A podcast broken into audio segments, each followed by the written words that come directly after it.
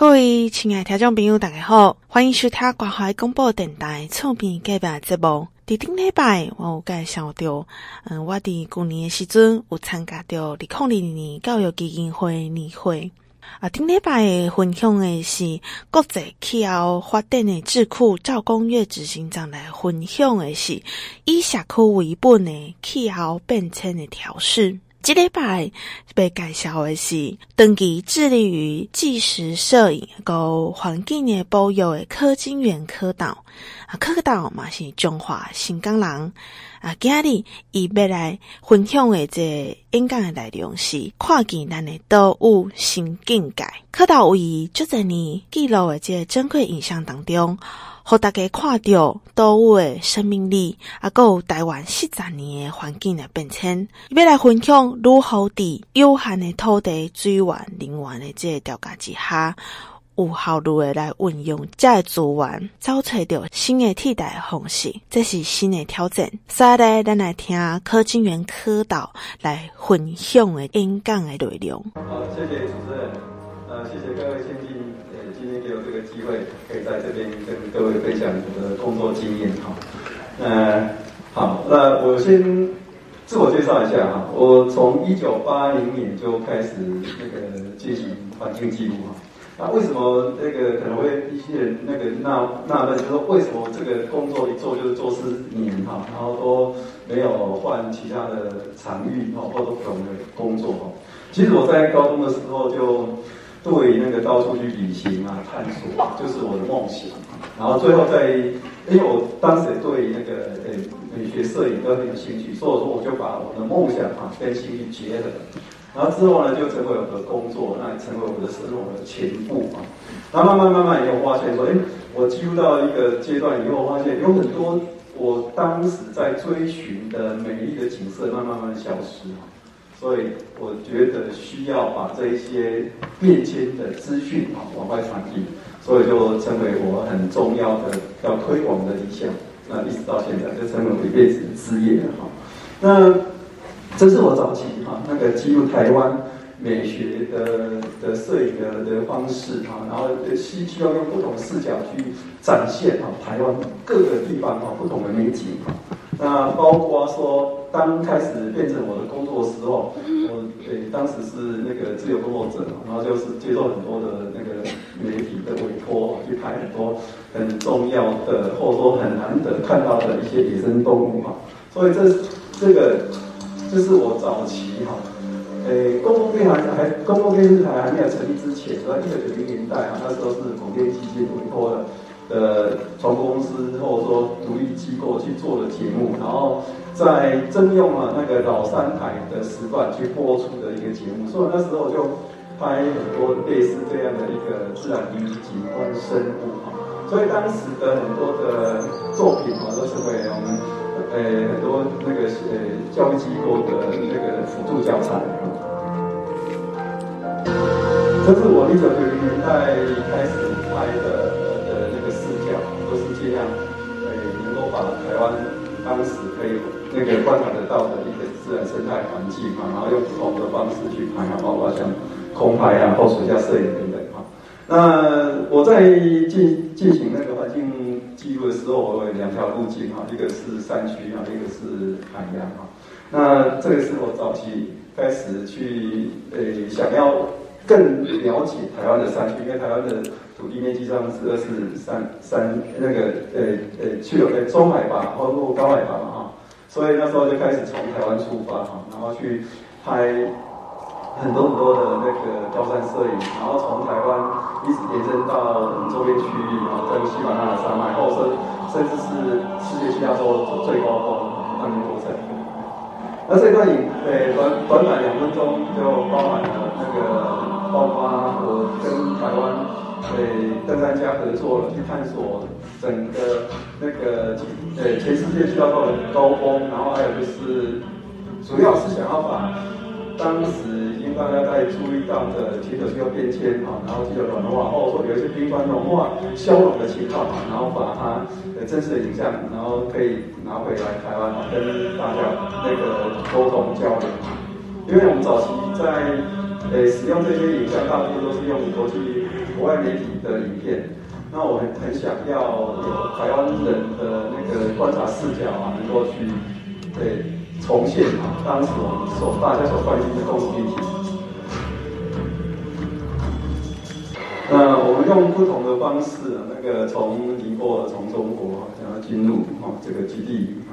那海洋的部分呢，我。是在彰化最西北角的深港出生长大，所以说我在了解海岸的话，就是从我们家乡开始哈。那诶，在只要是挑选适当的诶季节，然后时段，然后在配保时候，就可以看到这样美丽的景色哈，就有点像是玻利维亚的天空之镜。那台湾的整个海岸环境啊，是我最早开始记录的，而且成为我当时很重要的一个美学创作的基底哈。那后来哈，为了要了解哈每个地区，尤其是环境的变迁，然后我会去找，呃，可能相对应的生物，然后当做是环境变迁的指标生物哈。那所以有人有一些物种，我就记录了很久哈。啊，有一些是大概是追了二二三十年的一些朋友了哈。然后然后不同的物种，它有那个每一个很重要的要传达的资讯哈。那我都把它做成一个单独的纪录片。那像这个短短一分钟。诶、可能画面哈，那可能就是只有几秒钟，但其实有很多生物，我们大概追寻等待了二十年才拍到它。所以各位可能看到这只有可能只有一二十秒，但其实我们花了很大的心力去理解它，然后去追寻等待哈。我在拍这个大猩猩的时候，跟它在同一个空间里面哈，那我是静静的在水里面，然后听它的鸣唱的声音，然后。虽然离它有一段距离，但是我身体可以感受到从它的声音的传导，从水，然后传导到我的身体，然后我身体还微微的感受到那种那个声波的震动。我在水下听那声音，相当相当感动。然后像这个那个平底海豚哈，呃，以前一直在呃东海岸去船上去记录，我一直是想说有没有哪一天哈可以跟跟它一起游泳。当我第一次跟它在水里面，然后它找了我们，呃。就是有点像是在诶打招呼，或者说玩游戏共游的时候，哦，那种感动哦，是没有办法形容哈。因为我们终于被那个生物给接纳了哈。那这一段影片其实有很多是想要传递台湾的生态，但是呢，因为呢最最近二三十年环境变迁的太快速，当我们开始要好好记录它的时候，都已经不见了哈。所以我我想有一些。影像啊，哈，很值得思考哈。那我我想今天的有两个重点哈。嗯，台湾，我我想，呃，很多人都觉得说我是我们住在台湾哈，然后出生台湾，在台湾成长，但是我们可能对台湾很熟悉，但是有些环境我们可能会轻忽或不在意，所以呢，纵然是我们生长的地方，但是我们对它可能有点陌生。那我这这几年哈，我发现台湾的呃社会的一些冲突的来源，是来自于我们对于我们自己的环境的不不了解。所以呢，加上啊有一些政策，呃，因为我们对环境不了解，做出了错误的判断，加深了整个的社会的冲突，然后让整个的价值观混乱了。所以我想。我很快速的哈跟各位分享，我在这么多年来去看到了台湾的真正的呃地文啊、水文啊、还有人文，还有整个这个土地的脉动啊是什么？那我想跟我想大家可能都很熟悉的哈，那我还是要跟各位分享一下我的所我的看见。那在一九九零年开始啊，我就发现台湾的的自然灾害伴随着人的影响。然后它产生了很多的的后遗症，然后一直持续，而且很多的灾难是轮回的。那这是让我更感到恐、诶担忧、可怕跟愤怒的部分。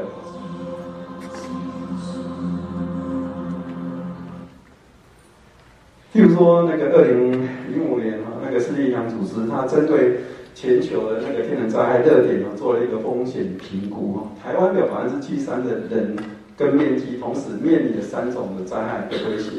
那如果说两种以上的话，大概有百分之九十以上的呃面积跟人哈。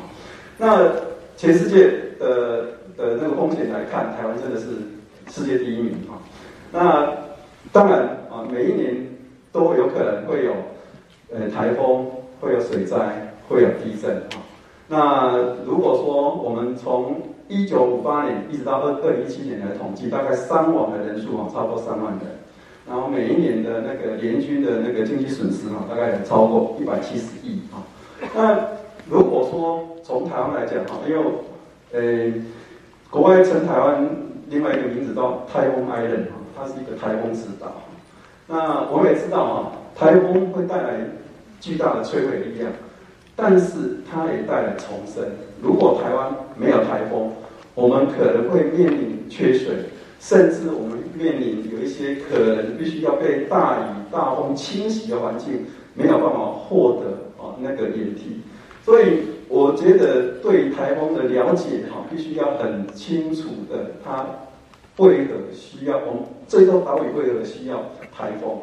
但是呢，我们常常在做一些那个不管是政策也好，或者说环境的了解也好，可能会轻忽到台风哈，那。平均哈，每年大概有三到四次的台风会来台湾哈。那当然有一点最最呃比较高的记录是九次哈。那水灾也是哈。那我们知道啊，早尤其是早期的低洼地区哈，那那个只要是豪雨啊，然后超过那个三百五十公那毫米，就可能会有积水的问题。那西南沿海更不用讲。那如果以台湾来讲啊，它可能平均大概有四到五次的那个水灾哈。那不管是最呃台湾首善之区台北市哈，甚至都有可能有那个好那个台风豪雨，有可能让那个水水沟就像那个喷泉一样哈。那沿海地区哈，更更是可能会遭受到这样影响，尤其是在西南沿海，从彰化、云林、嘉义哈这些地方地区，呃。有可能哈，那个在那个高潮期间，如果又又遇到那个那个好大雨的时候，啊，它又很多很多积水，那甚至是因为有一些我们的土国土规划的问题，然后使用呃呃地下水源，然后可能让整个地盘下陷的问题，哈，这等等哈，这让台湾呃淹水的地地区哈有加成的那个问题哈。那另外哈，台湾也处于那个环太平洋的地震带哈。那如果说用统计来来概念来看啊，每年大概有平均会会发生两两万到四万次的地震啊，有感啊，大概是诶每年大概是七百哈到两千啊，平均一天大概是一百次的。所以说我们坐在这边啊来做一个这样分享，可以在某个地区啊已经在那个有地震发生，所以我那时候在在描呃形容台湾就是一个感动十足、跳动不安的岛屿啊，它随时都在动。所以各位可以想象一下，就是说，如果刚才很快速的给各位游人那个统计的数字来讲，我们每年会有台风，会有水灾，会有地震。那这样一座年轻的岛屿，好，我们到底了解它的整个这个自然的脉动是有哪些？然后跟我们生活的关系又是什么？当我们在做任何的建设，甚至说有一些企业在做扩厂建厂的时候，有没有考虑到这些因素等等？哈，那。再给各位看哈，除了刚才这那三种，诶灾害以外，那还有就是干旱的问题。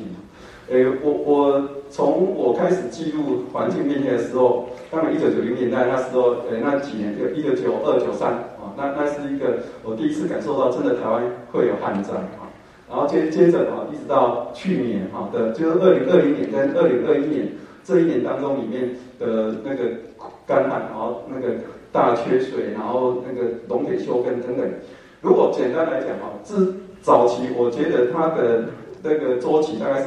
三年会有一个小干旱，然后四年会有大干旱。但是呢，这样已经我所理解的这样的一个周期已经打破了哈，那甚至是更难预测哈。所以整个台湾来讲啊，它虽然说雨水量很丰沛，但是我们人均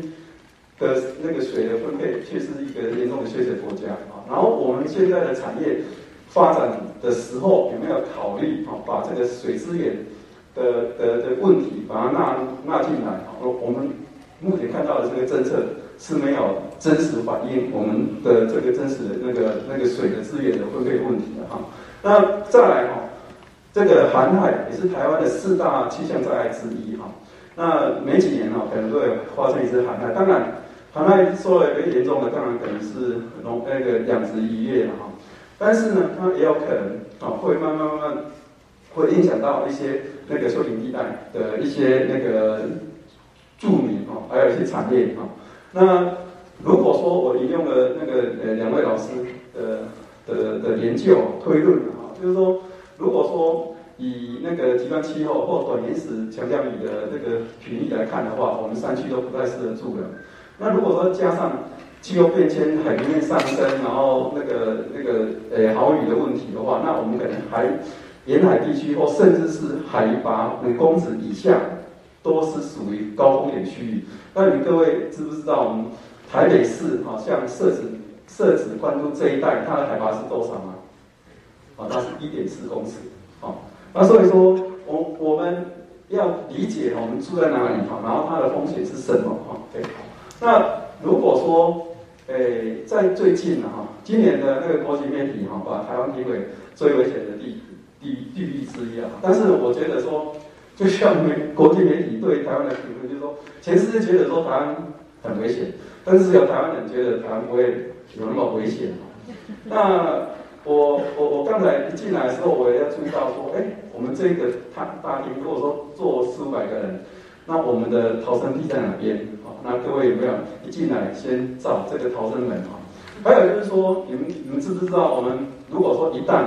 因为地缘政治关系，因为像俄乌战争的影响，那台湾如果一旦发生战争，我们可以就近找到那个那个那个掩蔽的地方是哪些？如果他以台北市来讲哈，他如果呃呃呃台北市警察局它的内管大概有两万多处，但实际上他那个去。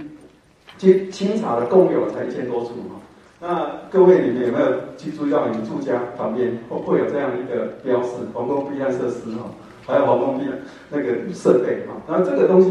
其实我为什么会放这一张，就是说，呃，我们台湾人对于我们的环境，我们或者我们身处的风险的概念哦，相当相当容易淡忘啊。那刚才我讲的那些大家都很清楚，但是我只是在。度提醒大家哈，我们这座岛屿哈，它它所可能会面临的一些挑战是什么哈？OK 哈，那所以呢，我刚才花了一点时间哈，只是想要诠释说，我这么多年啊，大概四十年来看到台湾啊，它可能的的面临的问题是哪些？那接下来我要想要去看看我看到一些真实的状况。那也先这个问题先请教各，让你们这放在心里啊，就是说你到底，我们前几年有一部那个呃纪录片看在台湾，但是那时我听到了一些，包括我们的政府部门，他说，哎，我原来看到这边这一部影片才知道，原来台湾发生了那么多的问题，或者说存在那么多的现象。那我说，我们已经四十年了，我们一直在讲，为什么会你要看到这个影影片才知道呢？而且我们每天身处在这一块土地，为什么你要透过后等待一个资讯才会去看到它？我们有没有可能，我们很谦卑的去看看我们脚下的这块土地，我们看看我们周边的环境变化，我们听听哪些的声音进到在跟我们呼救？所以我想，这是我们需要再重新再学习，而且。不断的把这些问题放在心里面的哈。如果说我曾经有一个国际媒体来访问我，他说：“哎，科长，有没有可能哈，用一张照片来诠释台湾？因为它的版面有限，只要一张照片能够有台湾的印象。”他那个提问困扰我很久。那我想这是一个很难的问题啊。那我请教各位先进，如果说有一天哈，你需要拍张照片。来展现你所认识的环境或你的家乡，你会用哪一张照片啊？我想这个是大家可以去思考的啊。好，那我接下来想要跟各位分享啊，就是我们的生命资源哈。那也也想大家思考了，值得思考，就是说我们跟土地、空气、水、阳光、山林、海洋的关系是什么？我们有没有可能用一句简单的话去描写我们跟它的关系？哈，这是是可以是是我们的课题的哈。所以为了要回答这个问题，我就针对全台湾的环境哈，然后去做很深入的田野调查，然后一块一块、一一片、一个点一个点的去看。有一些点我发现它的变化很快，所以我把它放到我的那个平常要长时、长期观察的那个热点。有些地方我可能大概是三个月会去一次，有些可能是两三年会去一次，所以到处在跑哈。对，然后再来就是给各位思考，就是说我们台湾哈，从一九七零年代我们那时候的那人均哈大概是三百多块美元，一直到去年哈那个三万多，然后今年又会创新高，甚至是超越我们周边的那个韩国跟日本哈。但是我们的环境呢，我们环境呢，那我们的幸福感有提升吗？那如果一九七零年代啊，那时候因为产业转型哈，国家需要进步哈，但是我们二零二零年代的时候，我们发现我们花赚很多钱，却要把钱拿来修复环境啊，那这个是一个什么样的一个问题啊？那如果说这个最早期在产业转型的时候，有一些当地的农渔民就已经发出求救的讯号。从一九六一年代哈，一九六一年，那时候就有那个当然就渔民嘛，就针对那个有一家那个呃造纸厂哈，那个提出了那个呼吁哈，一直到现在哈，我们发现每一年每一年哈都有不同的那个这样的一个公害案件发生，这些都是当地居民深受其害的的一个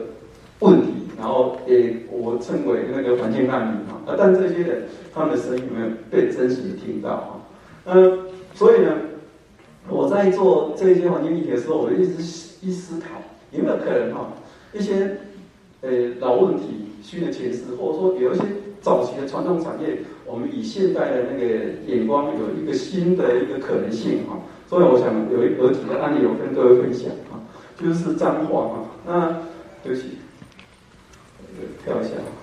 各位可以看得到哈，我就是在这个彰化最西北角的那个生港出生长大。那从一九九零年代，这整个直那个六十公里的海岸线呢，它已经被开发成啊那个三块七块，最北边就是彰滨工业区哈，然后中间就是渔塭哈，然后诶、最南边哈那个西南角就是自然湿地。所以目前呢，这个完全本来这个六十公里的海岸线是台湾哦。最宽最大的那个离子滩地哈，那退潮之后，大概诶宽度可以达到六到七公里哈。真的在台湾的呃地那个诶海岸地带的地形来讲，那几乎仅有。但是它北边哈已经完全开发哈，然后中间它呃目前是诶鱼塭哈，然后人跟生物都还可以同时利用，可以共生共荣的一个区域。那南边是还没有完全被扰动，所以我把它。把这一段海岸六十公里，把它当做是一个三种不同样态的对照组哈，可以去观察早期沿海六乡镇的那个几万个居民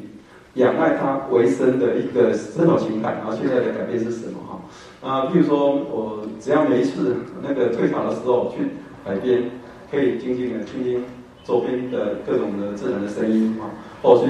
感受哈。他给我的一个当下的氛围哈，这是我所熟悉的那个自然滩地哈。那如果说你更细致的想要观察一些生物哈，那呃退潮啊，它退潮跟涨潮它有不同的的生命的展现嘛。那在退潮时候，有很多的那个像招潮蟹啊，不同的鱼虾贝类哈，然后会在这个同时会会在这个滩地里面去利用它哈。然后它是一个重要的生命的福利场，那我称它为。是诶，海陆交界的生命的演化路态哈，那可以去看到的早期会有一些生物哈，从海里面哈到陆地，甚至有一些那个从陆地啊会返回海海里面的一个很很重要的一个那个它那个交界地带哈。对它退潮之后呢，就是可以看得到哈，那个当地的这个农渔民啊在利用，然后各种生物哈可以同时在这个空间里面。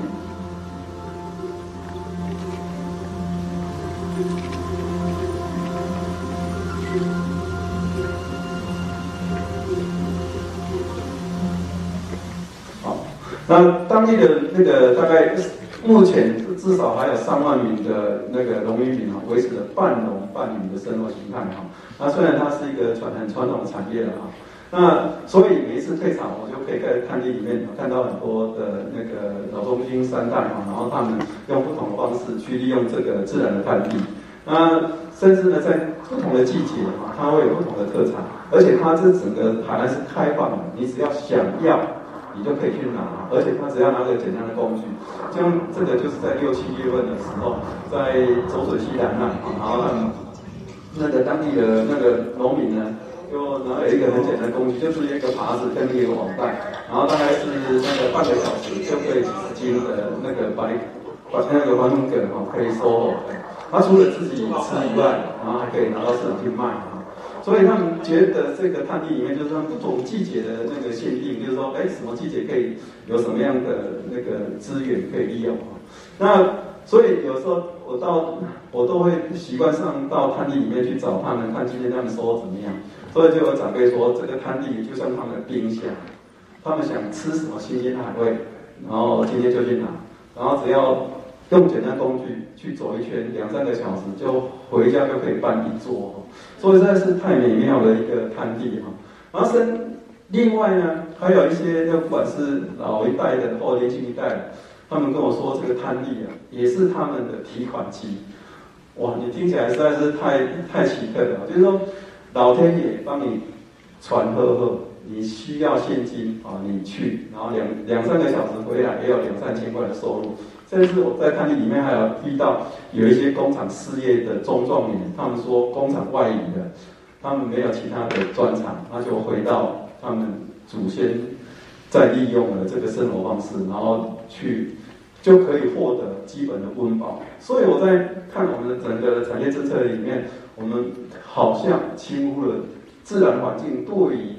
弱势族群，或者说对于整个社会资源体系的重要性。我们忽略了哦，这一些可能因为产业转型之下，然后可能遭遇到了困难的这群人的需求是什么？哦，那那这这个这个探地就让我看到了很多的可能性，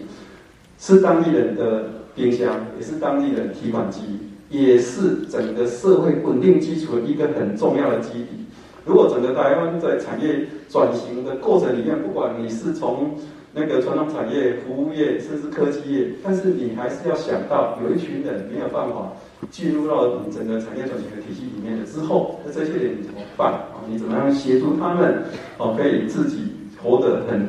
快乐哦，有尊严？这是我们值得思考的部分啊。那。所以我在滩地里面呢，就尽可能去记录当下他们的利用心态。各位看到这个一球一球的这个牡蛎啊，那我当时在拍的时候就很好奇，我说，在这些牡蛎除了那个提供那个呃渔民利用之外，那还有哪些可能性？我就找了中兴大学生科系的老师带着学生去研究，他们后后来发现了这一球的牡蛎哈，然后到实验室把它破开。它大概有十几种不同的生物啊居住在这里，所以跟它共生或寄生的生物，整个量体如果说以两三千公顷的牡蛎养殖区来看，它造就的整个的生意的虎力场那个量那个量能实在是让人惊，实在很惊人啊哈。然后我再看一下哈，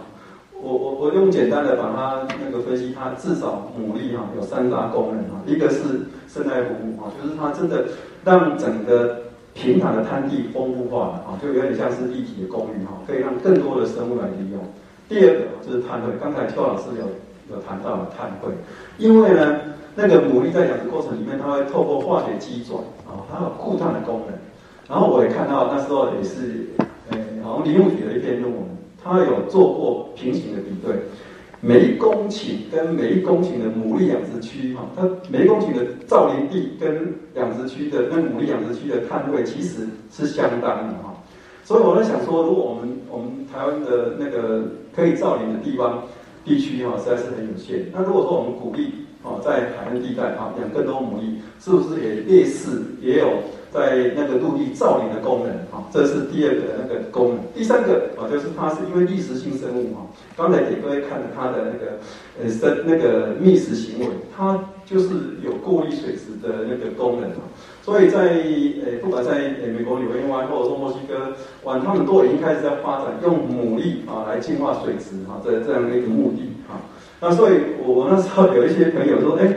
那我们如果要对这个土地有那个尽一份心力，然后有什么最简单的方法？我说，那你就平常多吃点牡蛎，用嘴巴就可以救地球哈。对，好，那那因为呢，因为为什么要那个我记录环境呃两个路径，一个是山区，一个是海洋啊。因为海洋里面呢，它有很高的生物多样性，我们把将近百分之三十到四十的食物是来自于海洋，然后它是。医药、经济、文化很重要的一个场域哈，所以像我们台湾是四面环海，而且我们还号称是海洋国家啊，海洋的殖民哈。那但是我们对整个海洋的那个脉动哈，到底哈是关注了多少，投入多少心力哈？那所以后来慢慢慢慢慢，我发现我们熟悉的海洋啊，慢慢慢，尤其是海洋地带嘛，慢慢不见了。那为什么哈？然后我们发现。很多比较像这些那个平坦平坦地方啊，到底慢慢被开发为滨海工业区啊。那像张当时张滨工业区开发的时候，它有很大的愿景，但是我们经过三十年的检验，它其实那个都跳跳票啊。啊，甚至说有一些那个最大的那个填海造陆的那离岛工业离岛式的工业区哈，然后它也目前二十年之后才检验跳票嗯，甚至在北边哈，我们再用一个例子哈。观音区，观音区的这个例子，它那边的环境也相当多样啊，有海岸林啊、沙丘啊，甚至是红树林啊、珊瑚礁哈、砾石滩等等啊。啊，那但是我们在呃一九一九九八年在记录的时候，我们发现，哎，它虽然是一个工业区哈，然后它也有那个污水处理厂，但实际上我们有一次在空中记录的时候，发现整个的那个。沿海的海岸地带有一条很深很深的那个墨绿的紫色，哦，沿着从那工业区的污水处理厂那边延伸到海岸地带。所以那时候我在拍这一段影片的时候，我相当的震撼。怎么可能有这么大的污染的那个水质，可以让整片海域啊变成紫色的？所以当时我就开始急于要找到那个来源，然后就请那个飞行教官再帮我多飞。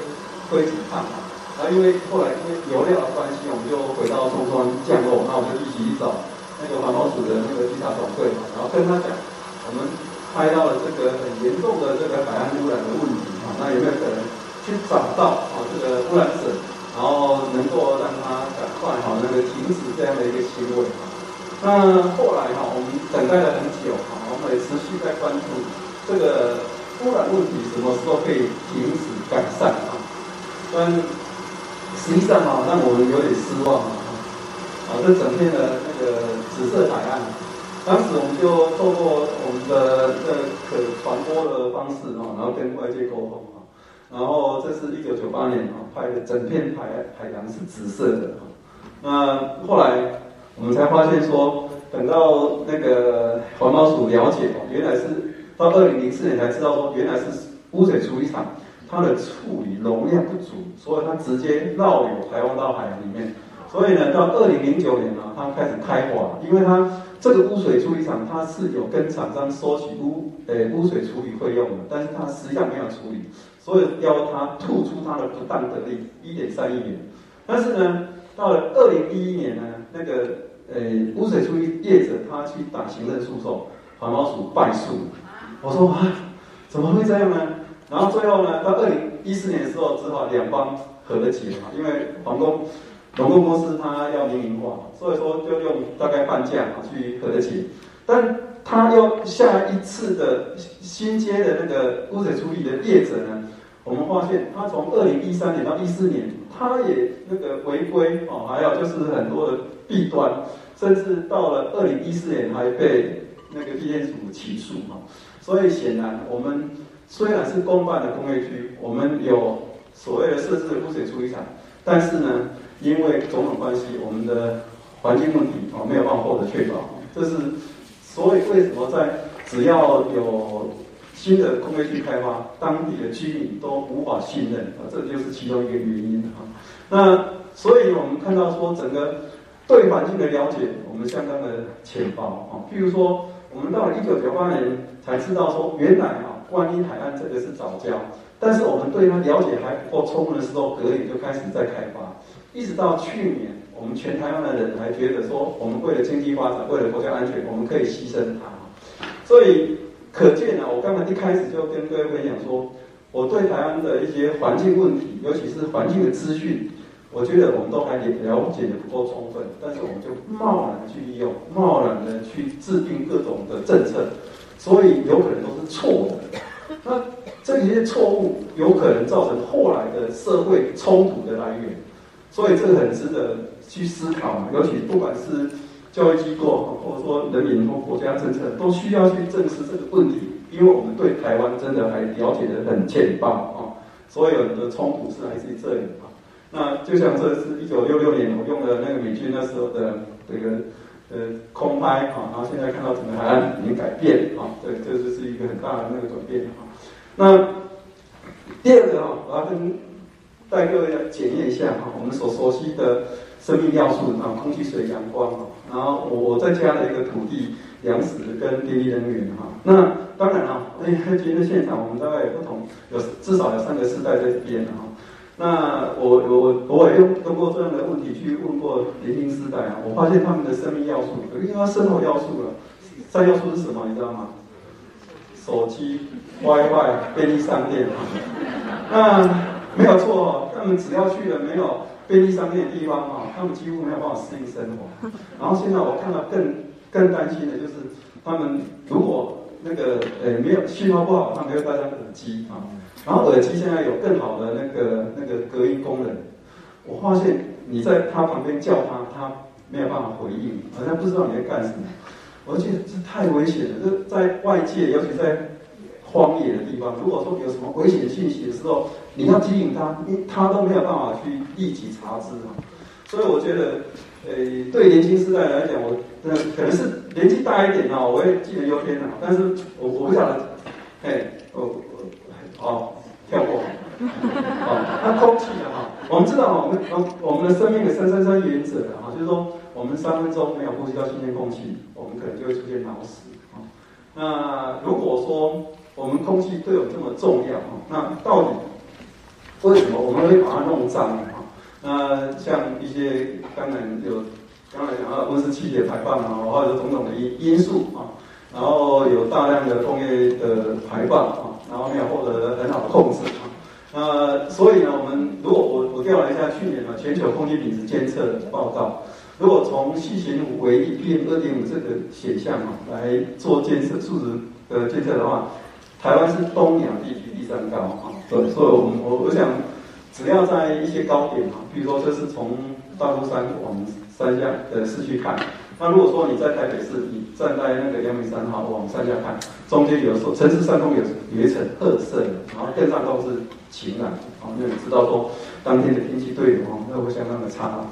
那如果说从公开层级案件来看。空气污染跟异味污染这两项加起来，它是所有的公开层级案件里面最多。虽然我们台湾每年的公开层级案件将近三三十万件，但是呢，它是最受最受关注的啊。它因为它跟我们的疾病有关系，它可能引发了各种不同的那个疾病啊，那对健康风险其实增加很多。而除了对人以外，那对整个我们的环境也会有很大影响。如果说遇到湿成这样，它污染同。污染土地，然后污染了我们的粮食生产环境，然后最后这个粮食就会进入到整个行销体系啊，回到我们的餐桌，进入我们的人体哈。那第二个啊，就是水源哈，呃，我们通常都讲饮水思源嘛。那如果说诶从人体的需求来看，我们三天没有喝到干净的水源，我们的机能可能就会慢慢慢慢退化哈。那所以水这这对我们真的很重要哈。那我们常常说哈，森林是水的故乡。我们官方的数据啊，那个森林覆盖率要百分之六十。但是各位想想看哈，我们的水的故乡，看到环境目前的现状是怎么样？从那个丘陵地带、中海拔啊，一直到跨海拔，那现在大家所看到的，我们说呃利用的方式有哪些？那我们的国土规划到底有没有办法啊去限制啊？有一些我们担心的的问题啊持续发生。我们那个水很重要哈，那对于呃各种生命哈，还有农作物也很重要哈。那我我不晓得各位水这么重要，那你们知不知道你们现在家里面的水龙头连接的是哪一个净水厂，或哪一个水系，或者说那集水区的环境是什么样？我不晓得各位有没有去去思考或观察过啊？那如果说好，那我我以前小时候常常被我爸爸说，哎，假币你扎一点哈。那各位，那你们知道你们喝的水现在一度是多少钱吗？各位有有去看一下你们的水单吗？啊，好。那如果说我们看啊，那个台北市跟台湾市那个呃台北市以外啊，它两种不同价格。那平均来讲，台北市是七块，然后那个其他地区是十一块啊，这是平均的价格。那如果说我们再换算啊，如果说呃一瓶呃一吨的那一度的水哈，它可以装一一千六百六十七瓶的那个六百 CC 的矿泉水。然后它如果一一一个人啊在利用水的话，比如说不管你是洗衣服啊、洗澡啊，或者说洗碗啊、卫生用等等啊。它可以有很多很多的可能性哈，然后它相对来讲真的是这是很便宜的哈。但是我们为什么我看到在很多的那个路边啊，很多的加水站，我帮他换算了一下，从十块到四十块都有。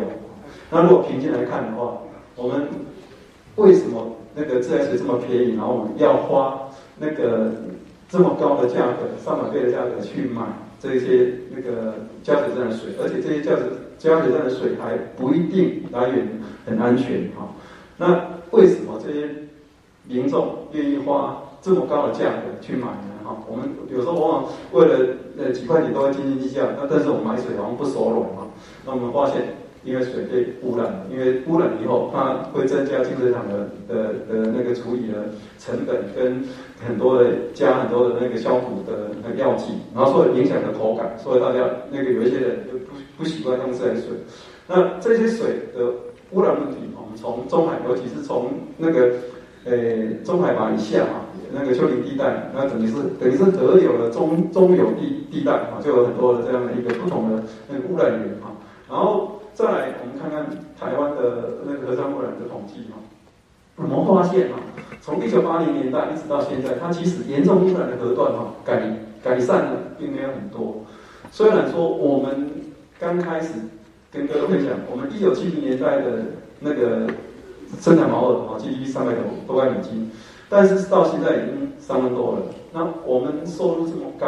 为什么我们的污染问题哦没有大幅的像我们的生产毛额这样一个这么高的一个改善呢？哈，这是也是很值得深思的一个现象。然后再来就是一个工业区哈，台湾有将近一百个哈，那个不管是公立或者说那个人开发的工业区哈。那这些工业区里面啊，造成了一些问题，哈，那一直持续着啊，甚至影响到整个我们的生产的那个农业生产的环境。这是我小时候出生的地方，我在这条小小河啊，这应该是灌溉水圳协会游泳。你们各位可以想，我呃，目前在三大洋拍水下生物，就是从这里出发的哈。那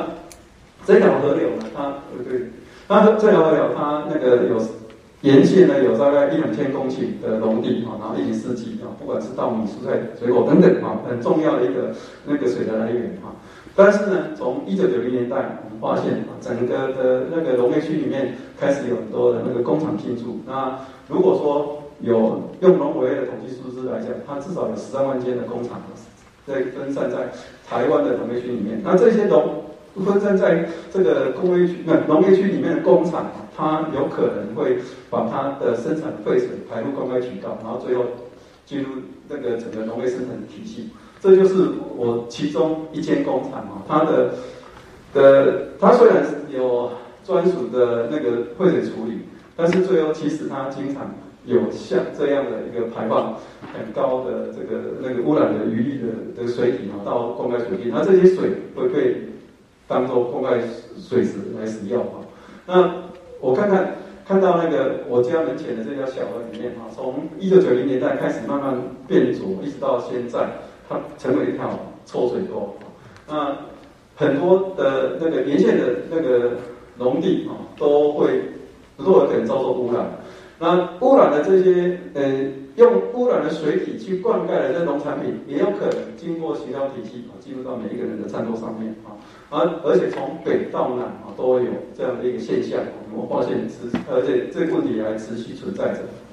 那最最让人担心的就是，呃，在这个农业那个农业污染区哈，受到农受到污染的这个这这一居民哈，那个他身体的那个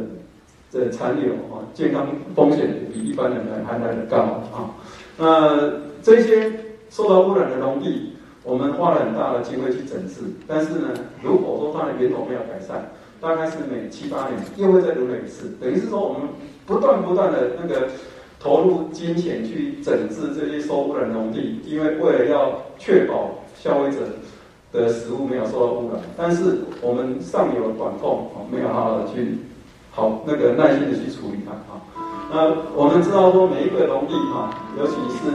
它的生态价值比它的生产价值还来得高很多哦。那我们都轻忽了我们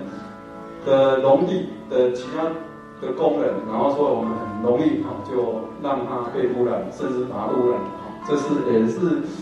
又是我们必须要关注的部分哈。那我来看我一九七七年我那时候的，从我家的小小溪哈小水渠学会游泳，然后到现在哈这条水渠哈已经消失了哈。嗯接下来最后哈，就想要跟各位分享啊，就是我们还有哪些哈必须要去持续关注的，我们没有完成的部分哈。比如说，呃，尤其下一个世代哈，我们可能会面临到粮食、水跟能源啊这三个很重要的核心问题。那当然，今年那个那个联合国环境规划署它也有说了哈，二零三零年哈，它全球会面临严重的缺水，那台湾更更不用说了哈。所以呢，我想我们的产业政策必须要跟我们的水资源挂钩哈。如果说我们没有去理解。我们到底我们的还有多少水去使用？那我们的这个产业哈，那是不是要做一些转型哈？啊，这是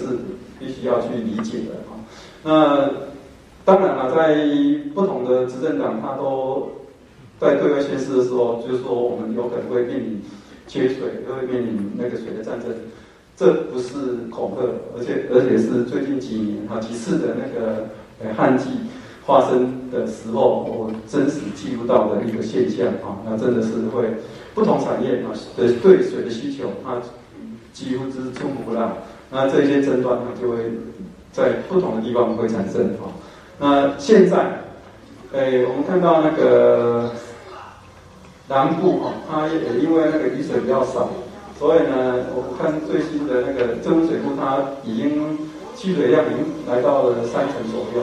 然后已经开始，南部啊就开始要准备好那个要那个调节那个供水的的的那个的政策的哈，那所以很值得注意啊。那当然是气候变迁的，刚才邱老师已经谈谈很多哈。那我想就就那个快速的跳过。那只是说我们沿海地区哈，我们常常会看到说淹水的时候，我们去怎么去检检讨它，怎么去改善哈。但是如果说现有的啊，一些我们的整个对国土规划的利用啊，没有改变。那沿海地区这些地方地区会成为牺牲的体系啊。那有有一些会不能自保，当然就开始去自力救济的方式哈。那再来就有一些现象啊，像一九九零年代我记录这个村庄哈，然后我到了我把它到了统计，它六年啊，到一九八六年到一九九四年这六年当中，这个村庄淹了八十二天。你想想看啊，一个村庄里面如果连续淹了三十九天，整天泡在海水里面，会有怎么样状况？它生计跟身体都会出现问题啊。呃，不同的年代年代，我都会去关心他们。像这个二零一九九零年，我去拍这个镇澜宫，然后在二零零五年淹水，然后刚好呢，那时候去拍的时候，有一个年轻人朋友就过来说：“哎，这个左边这个好像是我哎。”然后，然后，然后我就看了他，呃，他抱了小孩啊，我就我就有点跟他讲说，哇，实在是，呃，他当小孩的时候在淹水，然后他生了小孩的时候，他的小孩也在淹水，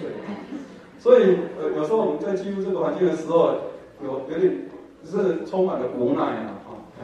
然后这个，呃，每一次的那个海好大雨啊，又有这样的一个状况，然后同样的场景嘛，不断的轮回啊。啊，这是就是一直在看到，从那个最近这三十几年来，哈，这个看到的部分。然后甚至有些企业哈，他们就会发现说，哎，他们的基地很重要，所以那一年八二三的时候，就有一个企业特别来请我提供我的照片。他说他们的基地刚好没有淹水，但是它周边都淹水了，所以说他想要做转型，想要做他们的开发。那我说，那你这样照片给人家看的话，人家会想说。你们不淹水，但是旁边都淹水，那这样去你的基地是不是要划船哈？对，所以说我想这个就是一个整个目前那个西南沿海的部分啊遇到的部分哈。那我想最后我可以跟各位分享，我们可以有什么做，什么可以方法，有什么解方啊哈？我想最重要当然是大家已经做了很很棒的哈的一个教育的部分。那每一个公民他有可以做的方式啊，比如说我们做一个。负责任的消费者，当你在进行每一笔消费的时候，你先想一下，你这个消费会不会造成某个物种继续受害，它的生命继续受苦，或者你进行这笔消费的时候，是不是变相的鼓励污染环境的业者持续污染环境？我们可以用消费行为当做一个武器，当做一个压力，要求污染者去做改善，甚至要求政府。的政策去做调整，哦，这个都是我们消费者哦可以做的，每一个人都可以做，因为每天都要消费嘛，那你可以用你的方方式哦来记一份心理嘛。然后另外就是公民行动，那有任何的倡议哈，如果能够需要那个大家协议的话，哈，那大家一起处理嘛。那然后我看啊，这目前我们的环境还不错哈，那是因为在不同的世代有不同。当时的觉觉醒者带领当代人守护这块土地，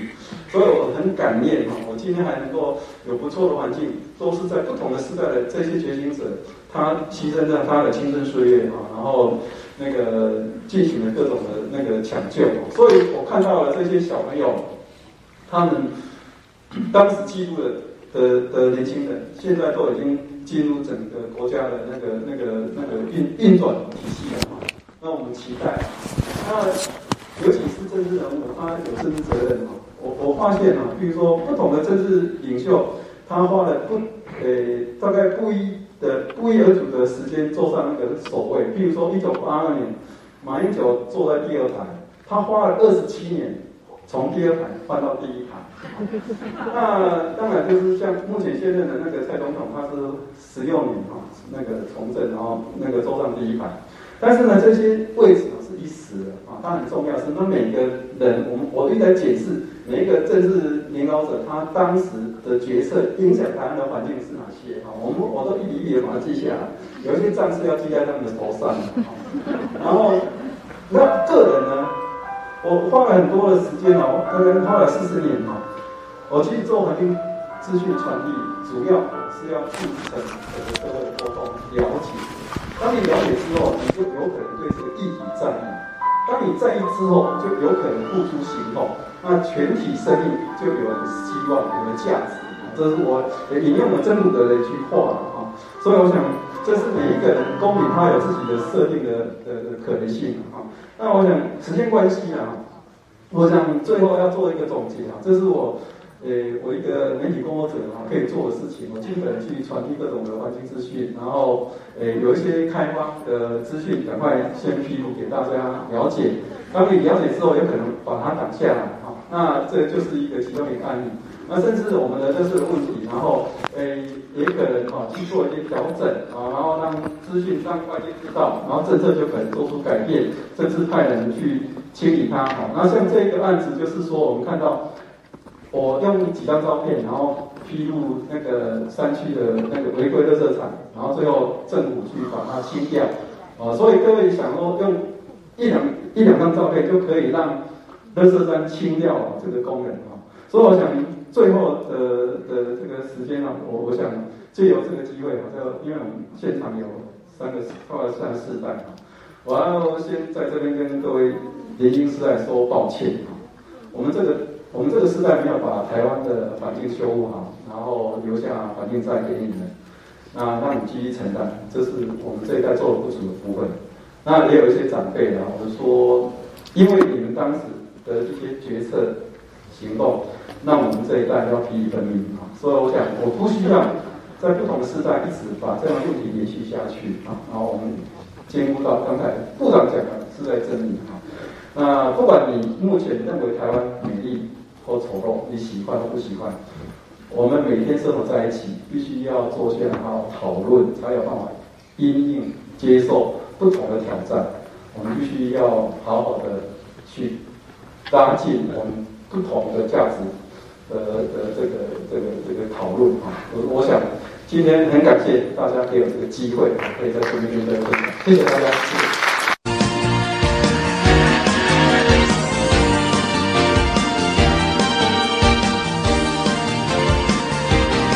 咱今麦所收听的是 FM 九一点一关怀广播电台，伫中华发声，为台湾发声。